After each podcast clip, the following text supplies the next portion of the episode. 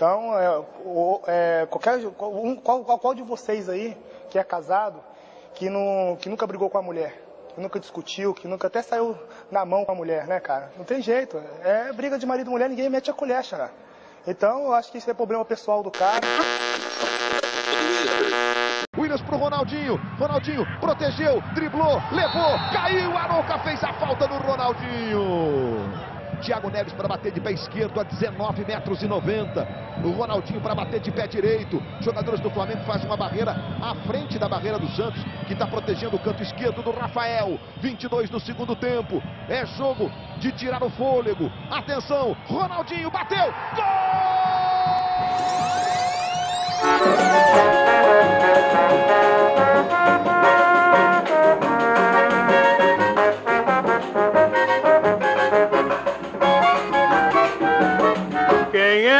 Flamengo me acompanhe.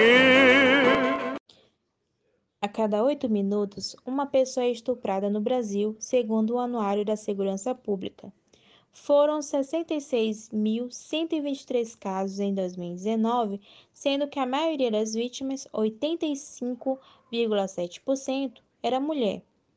No mesmo ano, o país registrou 1.326 feminicídios, que é a modalidade de assassinato cometida com viés de gênero apenas pelo fato da vítima ser mulher, um crescimento de 7,1% em relação à pesquisa anterior.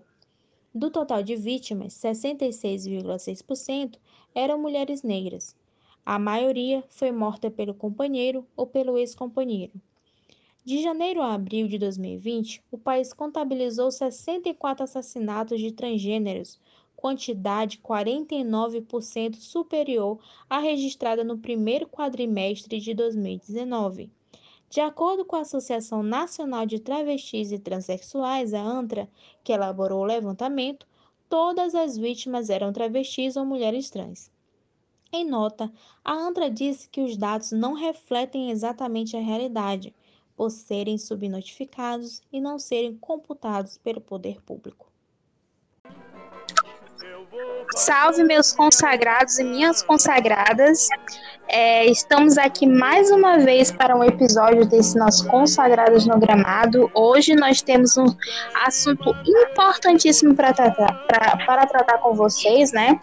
E antes de mais nada, é, estamos aqui novamente, eu, que vou apresentar o programa hoje. Por motivos excepcionais, estamos em três aqui. E eu, Daniela Luiz, estou apresentando o programa. Estou aqui com a Mari Franco Ramos.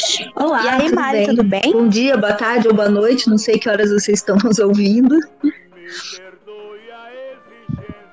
E também estou com a queridíssima Marcela Machado. E aí, Marcela, tudo bem?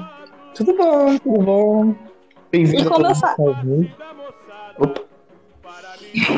E como eu falei aqui, excepcionalmente nós três, a, Ana Zayat não está, não pôde fazer a gravação hoje, né? Então a gente segue o barco aqui e manda um salve para a Aninha também, tá bom? É, então, adentrando aqui logo no assunto, porque sem mais delongas, para a gente já começar o nosso debate, já que no off a gente já estava quase debatendo sobre o assunto, né? Então a gente já, já chega chegando para que a gente possa falar o que a gente precisa falar. É, na abertura do programa, você pode ter percebido que, que a gente falou aqui uns dados importantíssimos sobre a violência contra a mulher. E no episódio de hoje é justamente sobre isso que a gente vai falar. Mas nós vamos delimitar o assunto violência de gênero dentro do futebol, especifica, especificadamente dentro do futebol. O que aconteceu nessa semana? É, a gente teve a classificação né, dos nossos é, rivais, digamos assim, Palmeiras e Santos para a final da Libertadores, na, no nosso incrível Maracanã, né? Olá, diretoria, essa é para você. E diretoria do Flamengo, só para especificar. E aí nós temos um importantíssimo. É, nós temos que destacar o que acontece. É, o Cuca, para quem não sabe, ele é, já foi aos 24 anos, em 1987, ele já foi condenado por estupro com amigos deles, porque estupraram uma adolescente, uma menina de 13 anos na época. E ele foi condenado, eu não, não estou recordando qual. Tu, vocês sabem qual foi o país? Eu não estou recordando qual foi o país. Não, não, não. Na Ucrânia. O Cuca foi condenado não, não, na não, Suíça. Foi, é. foi durante uma, uma Suíça, excursão né? do Grêmio então, à Europa. Foram ele e mais três jogadores, o Henrique, o Fernando e o Eduardo, na época, presos até em Berna, mas acabaram liberados. Isso. E aí, presos e condenados, do, no caso, né, eles voltaram para, para, para o Brasil como heróis, apesar de condenados como estupradores. E aí, anos depois, né, é, depois desse acontecimento, desse fatídico acontecimento, nós temos o Cuca, que já foi treinador do Flamengo, já foi treinador é, está sendo treinador do Santos e já foi treinador de outros clubes também, além disso, né? E aí o, o, debate central do nosso episódio de hoje é porque a exaltação do técnico condenado por estupro, por estupro, né, gente? E como a questão da violência de gênero é refletida neste debate, né? Porque a gente sabe que o Santos tem toda a sua limitação de jogadores, de elenco, está fazendo uma campanha histórica, não sei histórica, mas está fazendo uma campanha é, muito boa na, na Libertadores, quando todo mundo esperava que o time fosse brigar para cair na, no Campeonato Brasileiro, justamente porque está é, com salários atrasados, está com várias crises em relação à, à, à diretoria. E aí temos essa. O, o Cuca conseguiu, é, digamos, arrumar o time e surpreendentemente levar a final da Libertadores. E agora nós temos jornalistas, nós temos é, torcedores, todo mundo exaltando a figura do técnico Cuca, sem ao menos discutir o fato dele já ter sido condenado por estupro. O que nós podemos dizer sobre isso, né? O que nós podemos debater sobre isso? E o que, que vocês têm a falar sobre isso agora, gente? Vamos começar aqui. Pode falar, Mari, você que está tão ansiosa. Eu gostaria só, primeiro, pedindo licença aqui, de demonstrar solidariedade com a falta de oxigênio em Manaus e com as mais de 207 mil mortes por Covid-19 no Brasil fruto da incompetência desse desgoverno genocida, apoiado por muitos clubes de futebol, inclusive pela diretoria do nosso Flamengo. Negacionismo mata. E aí, entrando no tema, né, que é um tema bem delicado e que nós, desde que decidimos tirar o Consagradas do papel, mas como a Dani falou ali, diante da classificação merecida, diga-se, do Santos à final da Libertadores, acabamos antecipando. E eu destaco também esse merecida, porque o que está em jogo aqui, é importante frisar, não é possível conquista do Santos. O time e a sua torcida são merecedores. O Marinho, que eu considero o melhor jogador em atividade no Brasil, além de um personagem espetacular, é merecedor. Os meninos da Vila são merecedores. E o Palmeiras, se viesse sagrar campeão, também será por mérito. Mas a gente não pode exaltar a Cuca que na quarta-feira, não sei se vocês repararam, vestiu uma camiseta com uma imagem de Nossa Senhora e esquecer, né? Sim. Esquecer de seu histórico como jogador e principalmente como, como homem. A, a Dani já falou na abertura, eu repito que o futebol não é um mundo paralelo. E o, ponto principal que eu gostaria de, de destacar é ele não deveria estar onde está não sem ter cumprido pena pela violência que ele cometeu. E se ele está, ao menos não deveria ser tratado pela imprensa ou por torcedores como herói, como alguém que recuperou a dignidade do futebol ou recuperou a dignidade do treinador brasileiro. Foi o que eu ouvi ali de comentarista esportivo, inclusive. Toda vez que eu comentaristas é famosos. No Twitter, na televisão. Toda vez que eu menciono esse caso, há anos, muitas pessoas me dizem: Nossa, eu não sabia. E isso também, o fato de tanta gente se quer saber do ocorrido, merece uma, uma reflexão. Eu ouvi também ontem algumas pessoas e hoje algumas pessoas me dizendo: ah, mas o jornalista esportivo tem só que falar do jogo, só que noticiar os fatos. Quem disse e que fatos? Porque, assim, jornalista esportivo é jornalista.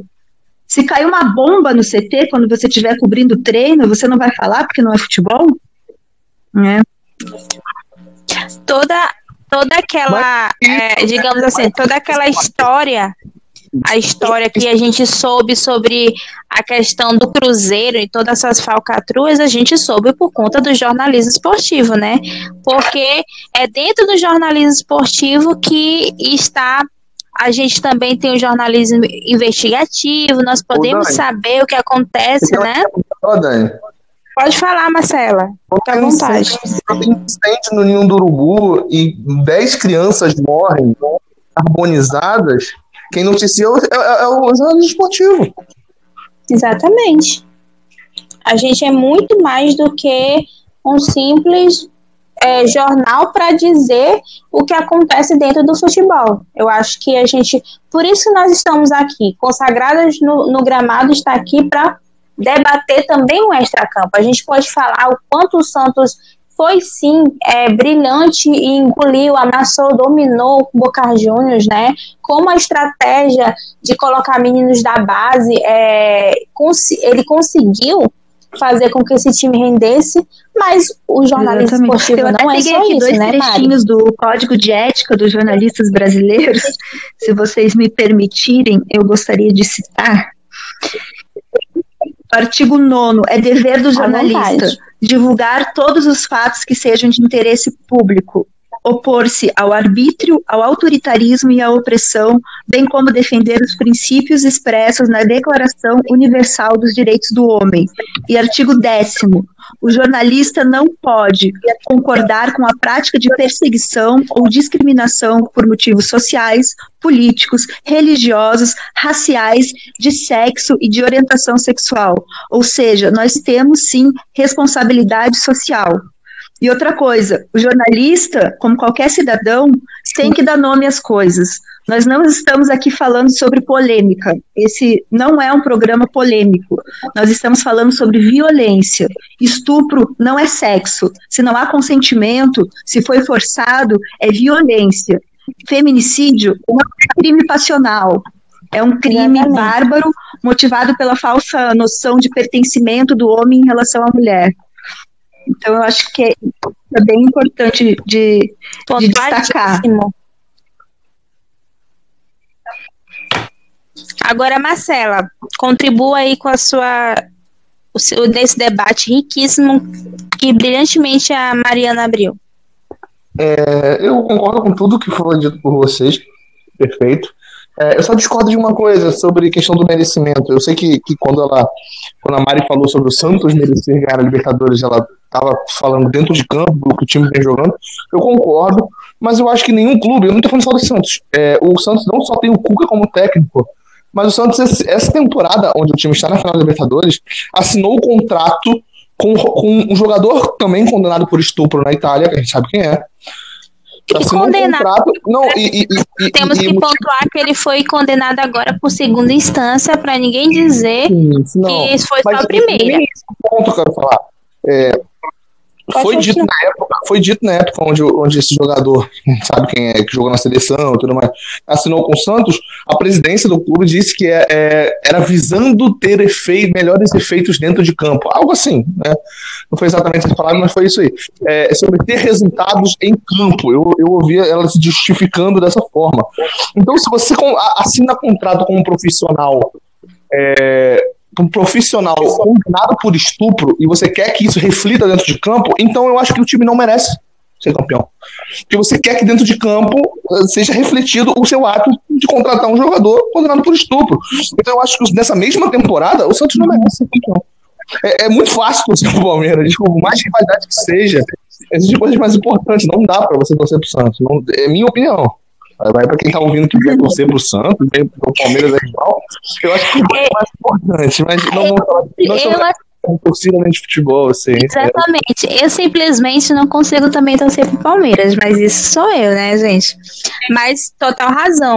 Eu, é, pra a gente pontuar esse debate importantíssimo que ela trouxe a questão aqui do jogador do Santos, o Robinho, que eu vou pontuar aqui, é, a gente tem que apontar que a diretoria do Santos, ao contratá-lo, teve todo esse imbróglio, né, de, teve a manifestação das mulheres, de homens também, que falaram sobre essa questão da condenação, e teve um ponto muito importante também que a gente precisa pontuar da CBF. O Santos, ele está punido pela FIFA de não inscrição de jogadores por conta de, de é, atraso de salário, inclusive estão atrasados salários recentes. O Marinho, inclusive, falou isso em live agora, depois da, da semi do, da Libertadores, e é por conta de punição.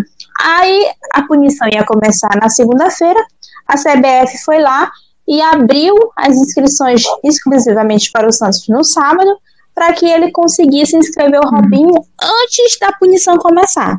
Então, começa daí, né, gente? Toda essa, essa estruturinha corrupta do, da CBF, sim, porque para mim isso é um tipo de corrupção.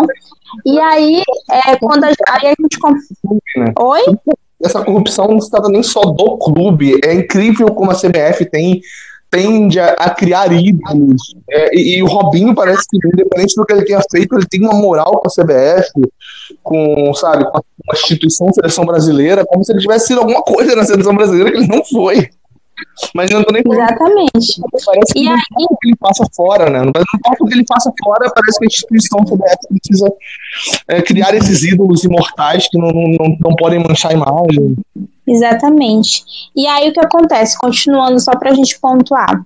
Depois que aconteceu de o Santos suspender, não cancelar o contrato do Robinho, a nova diretoria do Santos, ela cancelou o contrato, né? Depois que ele foi condenado em segunda instância. Aí eu lembro que na época até as pessoas disseram: "Ah, fez uma boa coisa, fez uma boa coisa". Só que temos que lembrar que o novo presidente do Santos ele falou apenas assim que foi uma pena eles terem é, tido que cancelar o contrato dele. Então, tipo assim, não foi nem porque o cara foi condenado em segunda instância, foi porque foi, é, tipo, foi condenado e aí foi uma pena.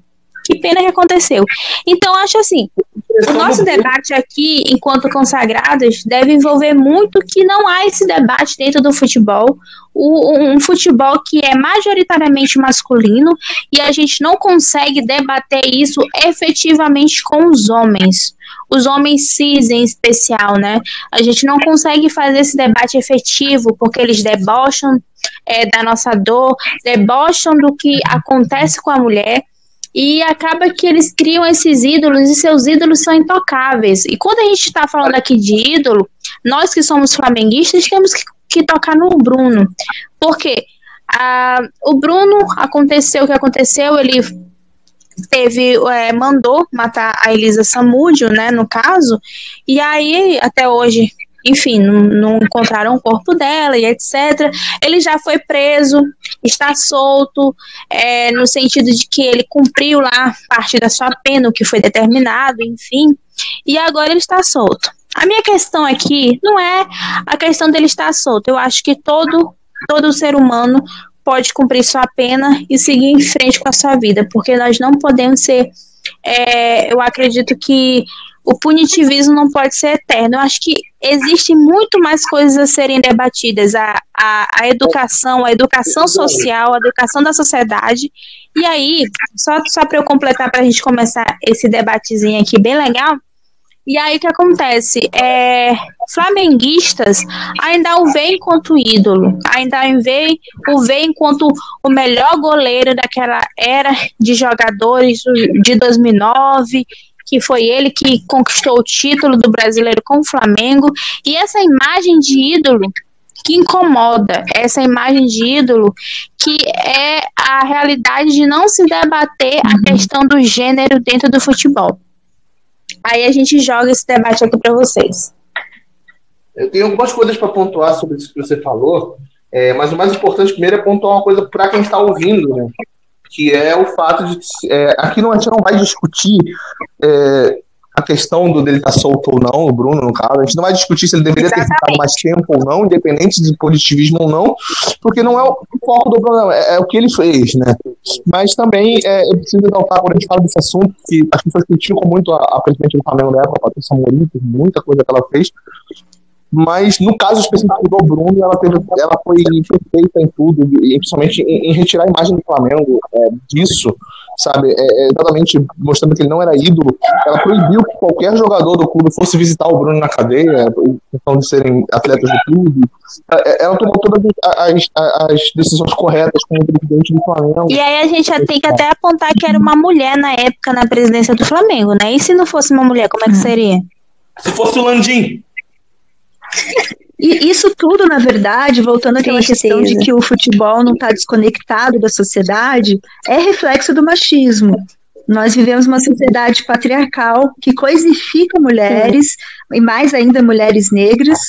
Nós somos objetos ou troféus, para usar um termo do esporte, né, a serem conquistados de qualquer maneira. E aí isso acaba se refletindo também no futebol. Toda vez que a gente vai debater uma questão importante como essa, da violência contra a mulher, eu ouço algum homem comentando que é mimimi, né, ou que é lacração, e aí ele solta, ah, mas hoje em dia tudo é assédio. Eu não consigo nem mais flertar porque eu não sei o que, dizer o que é certo e o que é errado. Minha amigo, se você não consegue diferenciar flerte de assédio, o problema também é contigo. E eu posso dar uma dica que depois do não é tudo assédio, é tudo violência e que a chave é consentimento, sabe? A gente está falando, claro, né? Nesse caso, eu estou citando exclusivamente relacionamentos entre adultos, porque com criança ou adolescente de até 14 anos não há história de consentimento. É estupro, é violência. É violência. Exatamente. E aí, é, dentro desse debate também sobre a violência, a gente tem um caso recente do Jean, né? Isso foi até reportagem é, recentemente no Esporte Espetacular, e eles falaram do caso do Atlético Goianiense ter contratado o Jean, que a gente lembra que teve a, no caso, acho que ele teve a briga com a esposa dele, ele a violentou em outro país, se não me engano foi os Estados Unidos, e lá ele chegou até a ser preso. E chegou no Brasil, ele estava no São Paulo, ele chegou no Brasil, São Paulo é, aliás, cancelou o contrato dele, etc., demitiu, e o Atlético Goianiense o contratou. E aí, essa reportagem esporte espetacular, que foi até brilhante, que foi falando também sobre violência de gênero, tratou sobre o caso e o, o, o Atlético Goianiense soltou uma nota dizendo que tem que, é, tipo, é, tem que dar oportunidade pro cara, para ele, tipo, acertar, se acertar na, na sociedade, etc e tal. A, a minha questão é, como a gente está abrindo aqui esse debate, é, eu acredito que sim, homens precisam ser é, conscientizados sobre violência, homens precisam sim, porque a gente nasce numa sociedade que é enraizada mesmo, que acaba que é, a gente não consegue debater efetivamente sobre violência de gênero. E quando esse menino, quando eu falo menino, é menino mesmo, criança, o menino que está crescendo, ele, quando ele cresce dentro dessa sociedade patriarcal, ele acaba assimilando todo o machismo que o torna uhum. um adulto machista, misógino, um cara babaca, um cara ruim com, uma, com diversas mulheres. E aí, é, quando, é, por isso que a, a questão é sobre a, a educação mesmo, sobre tentar fazer com que esse cara seja cada vez menos, como a gente fala hoje em dia, a masculinidade tóxica, né? Mas que eles aprendam sobre a masculinidade que, e que essa masculinidade de ser viril, de ser o homem alfa, isso são coisas que foram enraizadas de um tempo que precisa ser extinto, né? E aí, quando você coloca, por exemplo, sobre o goleiro Jean, é, você se pergunta, ele tem direito ou não a seguir em frente? É claro que ele, ele tem esse direito de estar empregado em outro clube, ele tem esse direito de seguir em frente, no sentido de que é, a vida dele, é, ele não ele não vai ficar ali, tipo, separado da sociedade. Claro que nós temos as, as prisões, etc. A gente não vai discutir muito punitivismo aqui, mas é, é necessário que a gente pontue que ele, em momento nenhum, se sentiu arrependido, em momento nenhum a gente pelo menos viu, ele não falou para a sociedade, porque isso é, ele deveu à sociedade, porque isso foi difundido, né? É sobre uma mulher também, dele falar das filhas dele, da forma como ele falou. Será que ele aprendeu realmente? Será que ele realmente teve uma mudança significativa ou ele só virou a página é, na apresentação como muitos dele, homens fazem. Na apresentação dele ao, ao Atlético, ele pediu desculpas a todas as mulheres e até a companheira dele depois deu um depoimento dizendo a mim ele nunca pediu desculpas. Então não me parece muito Então, foi midiático, né, gente? A gente pode ver que foi pura mídia. Então, assim. É, é, aquela velha coisa, eles se preocupam muito mais em não sujar a imagem do que propriamente qualquer outra coisa. Não se trata nunca de uma mulher que ele espancou. Se trata da imagem dele como um, um bom, uma boa pessoa, um bom atleta, um goleiro. E a, a gente tem. A gente tem dentro do futebol vários casos que a gente pode relatar. A gente teve recentemente o caso também do Cristiano Ronaldo, nós temos que falar sobre isso, porque, para mim, enquanto mulher, eu me sinto totalmente é, ofendida, me sinto violada, porque eu vejo muitos exaltando a figura do Cristiano Ronaldo. E quando eu digo muito, eu digo até aqueles que se dizem de esquerda, ou progressistas, ou desconstruídos, né? O que seja. E aí a gente fala, cara. Vai falar da cara... identidade, vai falar da identidade Cristiano Ronaldo. Não, vai, vai, Cara, e simplesmente o que acontece é que o cara estuprou uma mulher lá. E aí aconteceu que ele, eu, eu lembro de. Eu vi uma reportagem dele falando que ele admitiu que escutou um não, que não foi consentido, etc. E aí, de repente, houve um acordo ali com ela, morreu o assunto. Parece que recentemente agora já estão até reabrindo o caso, porque estão verificando se o depoimento dela posterior foi ou não digamos assim, é, imposto, né, por, por, questões aí de contratos, de, de acordos. E aí a gente tem essa discussão uhum. de Cristiano Ronaldo, Deus, Cristiano Ronaldo, que as pessoas exaltam. A gente pode até assimilar a figura um pouquinho do. Um pouquinho não, a gente pode assimilar com a figura do Cuca, da exaltação e do esquecimento do debate da violência de gênero. Cristiano Ronaldo foi foi excluído desse assunto. É, e Cristiano Ronaldo, Cristiano Ronaldo e Cuca têm algo em comum, né? Os dois são homens brancos. Eu só voltando um pouquinho a, a essa questão, eu não defendo prisão perpétua, muito menos pena de morte. Acredito que nenhuma de nós aqui gostaria de ver esses jogadores massacrados em praça pública ou coisa do tipo. Simplesmente porque, enquanto nós estamos aqui Exatamente. discutindo esse caso, milhares de outros Cucas, ou Brunos, ou Jeans, ou Cristianos Ronaldos, por aí, estão violentando, quando não matando mulheres.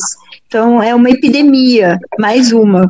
Mas eu defendo a responsabilização e depois dela a ressocialização, né? Esses, esses, caras, com exceção do Bruno, sequer cumpriram penas. O Cuca foi recebido como herói e é tratado até hoje como bom moço, homem de bem, religioso, família. E isso é muito complicado. Assim. Eu quero devolver a palavra para vocês também, e, é, e para falar além dessa questão do punitivismo, é, para que vocês me respondam uma pergunta ou uma provocação. É, se vocês acham que se Cuca fosse negro, como Bruno e Robinho, a tolerância com ele seria menor. E vale a mesma pergunta em relação ao caso do Cristiano Ronaldo. É, eu, eu, acho que no caso específico do Cristiano Ronaldo, do Cuca é, é, um bom debate, mas eu acho que o caso específico do Cristiano Ronaldo é mais se ele fosse pobre, né? Porque com o dinheiro que ele tem, independente da cor dele, ele não se safaria. Ele está em outro patamar de, de, financeiro, inclusive, em relação ao Cuca, em relação a qualquer pessoa que ouviu nesse programa. Cristiano Ronaldo é outro nível, e não só nisso, é em prestígio social. A gente está falando, tudo bem que isso não envolve muito, mas ainda assim é, é, o, é o perfil mais seguido do Instagram do mundo, sabe? É outro nível de, de um cara que se safaria de qualquer forma. É porque sabe? também dentro desse debate sempre a gente faz esse recorte de gênero e esse, esse recorte de raça e esse recorte de classe, né? A gente sabe que jogadores como Cristiano Ronaldo estão no céu do E céu, há uma né? tentativa, talvez, por parte da, até da imprensa, de sempre exaltar imagens dele com os filhos, de exaltar esse perfil filantrópico dele, sempre está fazendo atividades, doação. Imagem. Exatamente. De ser disciplinado, de ser um cara que está sempre se dedicando, né? Ao corpo dele, ao esporte, ao futebol. E aí, quando tu fala, Mariana, sobre essa questão de, da, da delimitação mesmo, do fazer o recorte de raça, que é um ponto super importante aqui. Porque, enquanto mulher negra, eu vou abrir aqui a, a fala sobre essa questão aqui pra gente debater.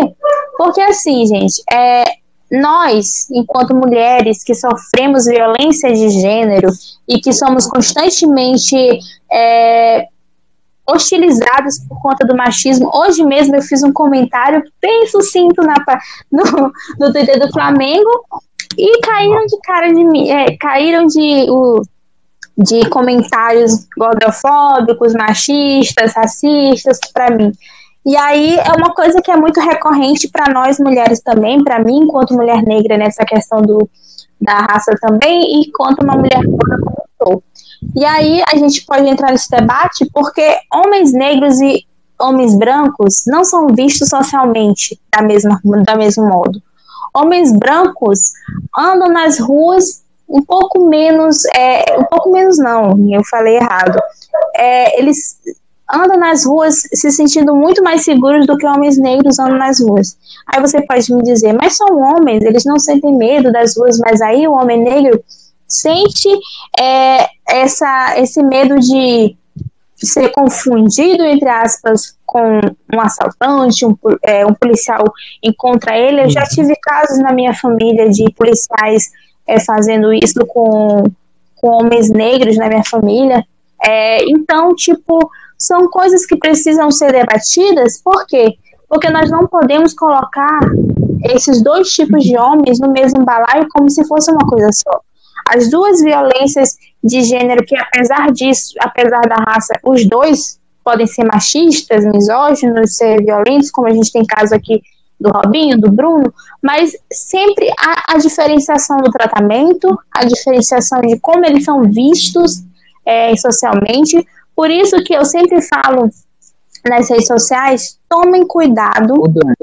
Deixa eu só completar esse ponto bem aqui, que é assim, tomem cuidado para todos nós, para todos vocês que estão ouvindo, para todos nós aqui, tome cuidado ao compartilhar é, fotos de homens negros que as pessoas dizem, olha, ele estuprou uma menina, olha, ele assaltou, ele está assaltando aqui a rua, tomem cuidado com a foto, porque geralmente qualquer homem negro está é, tá dentro desse perfil que é dito como bandido, como estuprador. Então, tipo, se a gente é, é facilmente é, hostilizado por isso, linchado, então são, são diferenciações que nós precisamos fazer.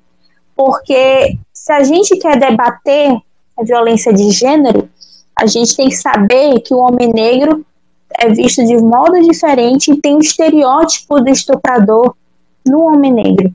Então, um Robinho, por mais que ele seja rico é, e, enfim, que seja mesmo uma pessoa detestável, porque né, as declarações dele também não foram nada legais, né, só para sendo um pouquinho menos é, estou sendo um pouquinho mais, né, sensata.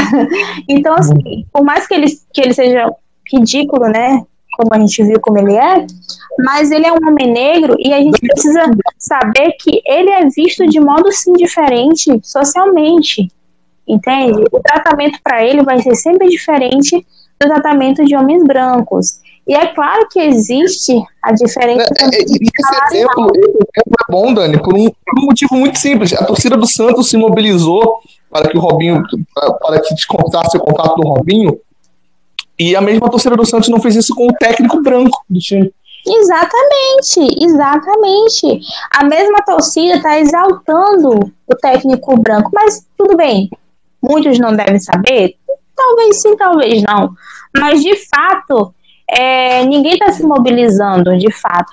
quando existiu toda essa mobilização sobre o Robinho, eu entendo, eu entendo completamente que precisa ser, ser mobilizado sim, porque isso é ultrajante, a gente vê um jogador que foi condenado por estupro e, e ficou falando que, ah, é feminista não, e blá blá blá. É, é evidente que esse jogador precisa é, não estar dentro do futebol, porque isso é uma violência também. Ele estar dentro do futebol é uma violência para gente que gosta de futebol e para qualquer pessoa que minimamente quer viver socialmente. Mas só que a gente precisa pontuar que a mobilização não aconteceu por outros também. Não aconteceu por Jean, sabe? E tudo bem, ele não. Tudo bem entre aspas, né, gente? Desculpa, tudo bem entre aspas. Ele não estuprou, ele violentou, mas isso é uma outra violência que precisa ser considerada e não é mínima. Porque é uma violência de gênero, né, gente? E ele novamente não é, conseguiu ter a consciência do que fez, não conseguiu admitir, não conseguiu falar a verdade sobre isso, simplesmente seguiu em frente com a vida dele e nunca pediu nem desculpa à esposa, né? Aí a gente abre o debate aqui. Já falei muito. Não, eu queria pontuar até sobre o que você estava falando sobre questão de sociedade, de, de como o homem branco e o homem negro são vistos na sociedade. E aí isso me lembrou também com o que a gente estava falando sobre o, o, Cristiano Ronaldo, que é outro contexto de sociedade. Ele é um cidadão europeu, ele não é um cidadão brasileiro. Eu sei que é, no mundo que a gente vive isso é plural, isso é global, Sim. mas ainda assim lá eles já ainda não são tão como, como a sociedade brasileira é. Eu acho que o Cristiano Ronaldo independente da cor dele, claro que isso influencia sim, qualquer lugar que você esteja, ele ainda não seria tratado como um negro tratado no Brasil, independente das circunstâncias, porque ele é um cidadão europeu e ponto. Sabe, se fosse, eu acho que se fosse, por exemplo, vou dar um exemplo, se acontecesse hoje, uma, saísse no jornal que o Mbappé fez a mesma coisa que o Cristiano Ronaldo. Exatamente. Seria a mesma, a mesma coisa, porque acima de, de cor, ele é um cidadão europeu. E lá na sociedade deles, assim como aqui é muito importante. Não seria a mesma coisa. A figura não seria, porque a figura dele, ainda que ele é europeu, entre aspas, mas aí eles vão associar ele à África. Um Mbappé, eles vão associar ele à África. Ah, mas ele tem, ele tem veias, é, tem sangue africano.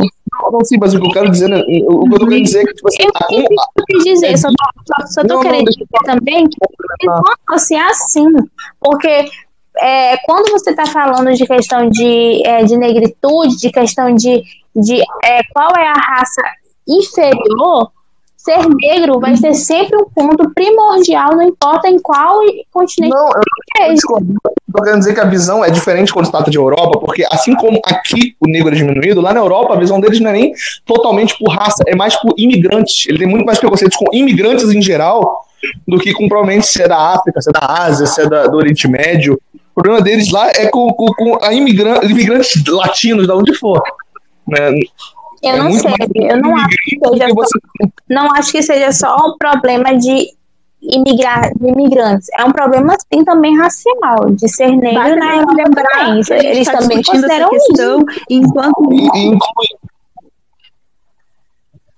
é só você ver os refugiados da, da Síria. Enquanto isso, a gente tem um homem negro, um assim ex-motorista né? do Meia Fernando, né, o Robson, que está até hoje preso injustamente na Rússia. Né, ele deve retornar Sim. ao Brasil, existe toda uma, uma discussão, mas ele está lá, ele foi sentenciado a três anos de prisão por um crime que ele não cometeu. Então, né, é, é, é, só fazendo esse adendo e também lembrando dos dados que a gente colocou, que a Dani colocou no início do programa, que mostram quem são as vítimas e quem são os autores desse tipo de violência. Então, assim, o estupro é um crime que acontece em tudo quanto é lugar e geralmente o autor desse crime é uma pessoa próxima da vítima, companheiro, ex-companheiro, pai, padrasto, que pode ser branco, que pode ser negro, ou seja, é, é, é um número que monta totalmente esse, esse mito do, do estuprador negro, esse mito racista. Exatamente. Né? E, e, a gente tava, depois da classificação do Santos, Maria, a gente tava conversando com aquele cara lá no, no, no, Twitter, né? Que ele tava justificando um monte de coisa. E eu citei um caso que eu cheguei a pesquisar sobre ele, eu não lembro o nome da, pessoa, infelizmente, mas teve um, um homem negro brasileiro que tá preso até hoje por na primeira instância, nem foi instância, por roubar no mercado uma caixa de nuggets. Esse homem tá preso há anos. Porque ele não tinha o que levar para comer. Porque aí a gente precisa. É, já que tu trouxe esse, só esse pequeno, esse pequeno exemplo, a gente pode pontuar que é, quase metade da população carcerária no Brasil são presos temporários, são presos que nem foram julgados ainda, entendeu? E por maioria são homens negros dentro da, das prisões e a maioria deles não tem estupradores dentro das cadeias, porque eles não são condenados, a maioria deles são por crimes de tráfico de drogas, entendeu? Então, tipo assim. E... e se estipule que mais da metade desses casos são pessoas que não tinham quantidade de droga suficiente para uso Exatamente, próprio. como o caso do Rafael Braga, Braga, né? Que, que a gente é um caso muito evidente que foi encontrado com mínima grama de cocaína, né? Acho que foi cocaína, e foi condenado, né? Carnaval com uma arma de papelão. A gente tem o caso da Babi Querino, uma mulher negra dançarina, que foi dita que ela assaltou lá é, um estabelecimento, na verdade ela estava em outro lugar, mas o, a testemunha a reconheceu, entre aspas, pelo cabelo. Então, é tipo, são pontos que a gente precisa é, refletir sobre como a sociedade brasileira vê as pessoas negras, e claro, também a gente pode pontuar outras etnias, porque é mais ainda invisível na sociedade são as pessoas indígenas também, a gente precisa apontar isso, mas que são coisas que precisam ser debatidas porque dentro deste, deste viés de raça, da questão do racismo, é muito evidente que os homens negros têm esse estereótipo de estupradores e que se uma, antigamente nós temos historicamente é, histórias sim de mulheres negras que acusaram homens de mulheres negras não desculpa de mulheres brancas que acusam uhum. acusaram homens negros e eles foram linchados isso é uma coisa que pode acontecer atualmente porque a mulher a, a, a a, a, fala, digamos, a voz da mulher branca, por conta da, do, do racismo, se torna um pouco mais evidente nesses casos do que do homem negro. E não que o homem negro não possa causar, né, não possa se violentar, mas que também ocorre essa distinção. Não, e, e, e, só voltando nesses casos que a gente falou sobre pessoas na cadeia, tem um caso mais grosseiro que eu até falei agora, que é o que é o caso do DJ do Renan da Penha, que foi preso por estar no carnaval com uma arma que ele fez de papelão. Uhum. Quando o presidente da República posta foto toda semana segurando um fuzil. Sim. Exatamente. E aí, por isso que quando a gente tá falando aqui um pouco, a gente tudo bem que a gente desviou um pouco para falar sobre questão de puni, punição, né, do, do homem negro na sociedade, justamente porque a gente está debatendo sobre a punição sem a prisão, no sentido de que homens negros já são condena, condenados sem nem mesmo serem presos ou terem feitos feito o ocorrido, né? Uhum. Então, dentro do futebol não é diferente. Porque como a Mari falou no início do programa, o futebol é uma extensão, né? E quando a gente debate violência dentro do, do futebol, a gente precisa debater a violência de gênero com seus recortes raciais. Tanto para a mulher negra, que sofre, sofre muito mais a questão da violência de gênero, quanto para o homem negro, que tem seu estereótipo de homem violento, de Não sei se a gente já está partindo mais pro, né? mais pro fim agora, para. Eu acho que é importante. Sim, acho que é nós estamos já chegando no fim. Assim, então, vamos rapidamente o que seria uma busca de solução. Né, porque a gente, a gente reforçou que o punitivismo não é o caminho. Sim. Então, assim, eu defendo, por exemplo, que ocorram formações sobre gênero e raça dentro dos clubes.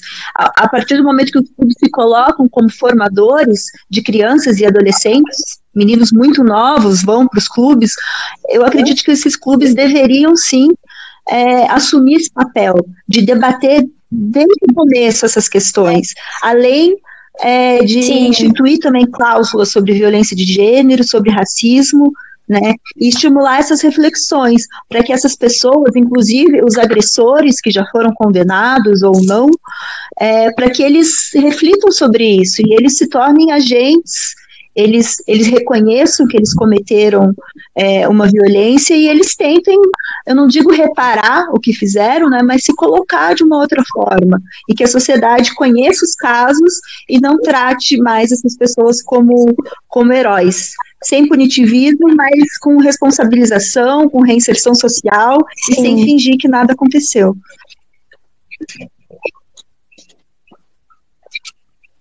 É, é sobre isso.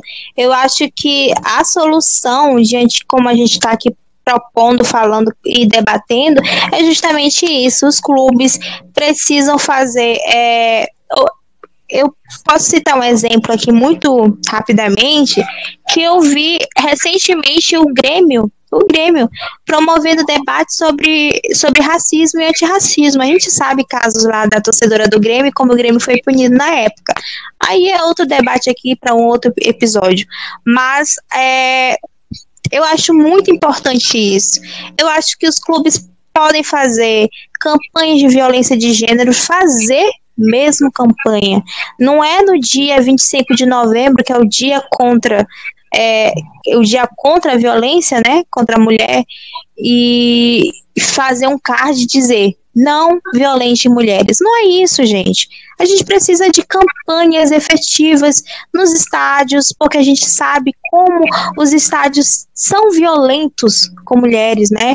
Se a gente for sozinha, se a gente não for sozinha. Sim, é a mesma falar. Coisa, é a mesma coisa você, no dia da, da, da, consciência LGBT, postar mensagens sobre isso e no, no jogo seguinte você postar um vídeo da torcida cantando Cantos homofóbicos, exatamente. E aí precisa promover debate sobre, é, sobre essa questão de gênero de violência e precisa também é, promover o debate sobre como a mulher trans, a gente vai entrar aqui nesse universo que a gente ainda não tinha comentado profundamente, mas como a mulher trans precisa ser reconhecida e respeitada dentro do futebol. Porque a gente sabe casos como do, do Ronaldo, né? Que teve caso aí dele ter, ter ficado com mulheres trans e foi todo um escárnio porque a pior coisa que ele fez foi ter ficado com essas mulheres. Não foi nem. É, ou se ele não apagou, se foi o caso de prostituição, não foi nem isso. Foi escárnio. E a, a Marcela pode comentar. Pode falar, Marcela. Não, não, não tenho o que falar. Não, é, é, é, é porque não, tu ia falar alguma de... coisa. Que tu ia falar alguma coisa. Tipo assim, o, o, o Ronaldo, ele, ele não bateu ele não fez. Ele, não, ele só ficou com o e é, Exatamente, é um ele todos, teve que pedir todos desculpas. Os dados que a gente mencionou de violência, eles Sabe? não incluem muito as pessoas trans, a gente até tem né, alguns números, mas porque há uma subnotificação muito grande, né? Essas pessoas, mesmo quando elas são mortas, elas não são respeitadas e reconhecidas na sua identidade de gênero. Eu já cobri muito, é, já fiz muito plantão aos finais de semana, cobrindo essa parte policial, infelizmente, e eu recebi os boletins de ocorrência. Entrava em contato com a polícia e a polícia apenas dizia: um homem é, de tal idade foi assassinado. E aí, quando você corria atrás do caso, você descobria que era uma mulher trans. Ou seja, nem no pior momento, nem quando ela perdia a vida, ela era respeitada na sua identidade. E isso é algo muito grave é, que a gente tem para discutir também. Sim. Uma, um outro aspecto só Exato. A imprensa, a imprensa tem um papel muito importante nisso, né? A expectativa de vida no Brasil é de 35 anos. Sim. É o Brasil é o, é o, país que mais violenta, né? Mulher trans, mais mata, assassina. É o país que mais mata pessoas trans no mundo. É, é, é muito complicado. Não, e, e, você, como eu falei, a expectativa de vida é para 35 anos. Eu literalmente, se, eu tenho 11 anos de vida, até que alguém me, me espanque até a morte como uma criança de uma mulher trans, garota trans de 13 anos, foi espancada até a morte recentemente. Sim. Então, a gente precisa fazer com que esse debate chegue nos estádios, chegue no futebol, para que nós, mulheres, tanto mulheres cis, quanto mulheres trans, até pessoas não binárias também, né, que se identificam ali, elas precisam ser respeitadas na sua identidade, na sua sexualidade, né? Porque nós temos públicos LGBTs também são torcedores. Então a gente precisa debater sempre isso. E o clube, como a Mari bem falou, é um clube de formação. E por, e, e por ser clubes também de massa, por ter torcidas grandes, eles podem fazer essas campanhas efetivas e fazer de fato campanhas, dizer que não à, homofobia, ao machismo, ao racismo, isso de fato, de, de, de fato muito mais efetivo é, e não ficar a, só no discurso entrando barato, minhas né, considerações gente? finais, é, é, eu gostaria de lembrar, no, do caso do Cuca mesmo, que o fato da vítima ser uma menina é emblemático. A maioria das vítimas é criança ou adolescente. E quando um crime desses vem à tona, a palavra Sim. da mulher é muitas vezes descartada. A gente ouve, será que ela não quis, não mereceu, que roupa estava vestindo, será que ela está falando a verdade? Exatamente, nós somos sempre tá desacreditados, tá por mais provas Sim. que existem. Então eu deixo aqui também a minha solidariedade a todas as mulheres e meninas, cis ou trans, que já sofreram algum tipo de violência e que infelizmente não bastasse o trauma, tiveram de passar por esse julgamento. Que elas sejam acolhidas e que um dia a gente consiga construir uma sociedade mais humana, mais justa, que respeite nossos corpos, nossa sexualidade e nossa autonomia.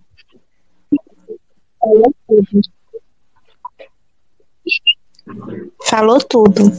Agora, a gente entrando mesmo nas considerações finais, pode falar, Marcela. Deixe suas considerações finais para o nosso público. Não, eu não tenho mais nada para falar, não. Adorei, sucinta.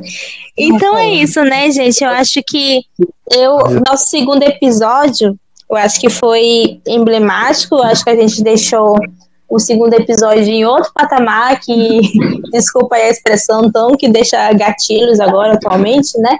Mas ah, eu acho que o próximo é, já, tá, já tá na pressão desse daqui, porque eu acho que o episódio foi maravilhoso.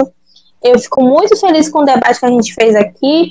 Eu fico muito feliz com é, estar do lado de vocês aqui para debater isso, porque a gente construiu esse podcast para falar sobre isso, né, gente? Para a gente debater isso dentro do futebol, que é um esporte que a gente ama, é um esporte que a gente quer participar efetivamente e sermos aceitas é, de modo que ninguém. É, de modo que nos respeitem, né? De modo que a gente possa realmente debater os assuntos sem, sem sermos chacotas por homens que se acham é, donos do futebol, né? Porque já foi um esporte muito masculino, mas não é mais. Nós estamos aqui para ocupar esse espaço que também é nosso. E antes de finalizar e encerrar, é, mais uma vez a gente quer agradecer a todo mundo que está ouvindo. Se você chegou até aqui, muito obrigada mesmo por você estar tá ouvindo esse debate. Contribua nas redes sociais aí. A gente está lá no arroba consagradasflá, tanto no Instagram quanto no Twitter. Em breve a gente pode estar em outras redes sociais, não sabemos ainda, estamos construindo isso. E muito obrigada mesmo por ter chegado até aqui. É, estamos aqui novamente, eu falo, é, excepcionalmente nós três, Mari, Marcela e eu, Daniele. Mas é, esperamos que no próximo episódio a Aninha já esteja é, pronta para debater com a gente, porque nós sentimos a falta dela, né, Ana? Beijinhos, meu amor. E beijo para todo mundo. Boa noite, boa tarde, bom dia para você que está ouvindo aí. E até o próximo programa, tá? Deixe seu feedback nas redes sociais que a gente vai amar muito. É, e é isso, né, gente?